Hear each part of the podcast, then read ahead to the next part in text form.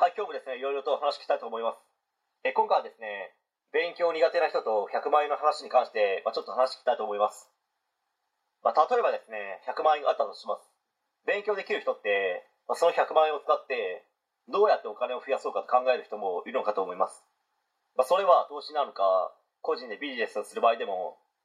100万円を自己資金としてビジネスを考え、日本政策金融公庫にお金を借りに行くという人もいたり、いろいろな考えがあるかと思います。まあ、かたやですね、勉強苦手な人はどう考えるのかと言いますと、お金の使い方を考えるんですよ。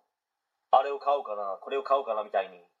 お金を増やすにしてもですね、まあ、ギャンブルだったり、まあ、パチンコ、パチスロ、宝くじを100万円分買ったら、もしかしたら1億円当たるかもしれないみたいな思考になるんですね。あの時あれを買ってたら儲かってたのにクソみたいな話ってすごい好きなんですよ。まあ、例えば、今昔の国産のスポーツカーとか、希少価値がつきまくって、えらいですね、価格が高騰してるんですね。まあしかも、20年経った車って関税がなくなるので、今までその関税のせいで高くて買えなかった車が、海外の人たちに人気なので、程度が悪すぎる走行距離が20万キロ以上走ってる車でも、もうびっくりするぐらいの値段がついてるんですよ。まあ、そうなってくると、まあ、例えば、R3 に GTR を買ってずっと車高保管しとけばよかった。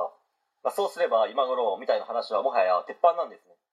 株も一緒で、あの時買っとけばよかった。あの時売ればよかった。あの時逆に売らなきゃよかったみたいな人は結局何をするにも損してしまうんですよ。頭のいい人たちは株ならばその株が上がるだいぶ前に仕込んでおくんですね。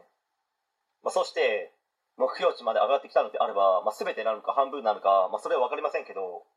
売ることによって利益を確定させるというやり方です。まあ、つまりですね、何が言いたいかと言いますと、頭の使い方が大事ってことです。ただ知識を吸収するだけではなくて、その吸収した知識をどのように使っていくのか、まあ、そして応用を聞かせるという部分がこれからの時代ですね、ますます重要になってきますので、まあ、特にですね、勉強苦手、嫌い、やらない、やりたくないという小中学生の皆さんは、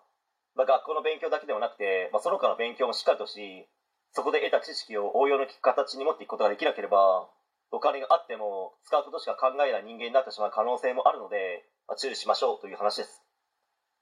はい、えー今回は以上になります。ご視聴ありがとうございました。できましたらチャンネル登録の方よろしくお願いします。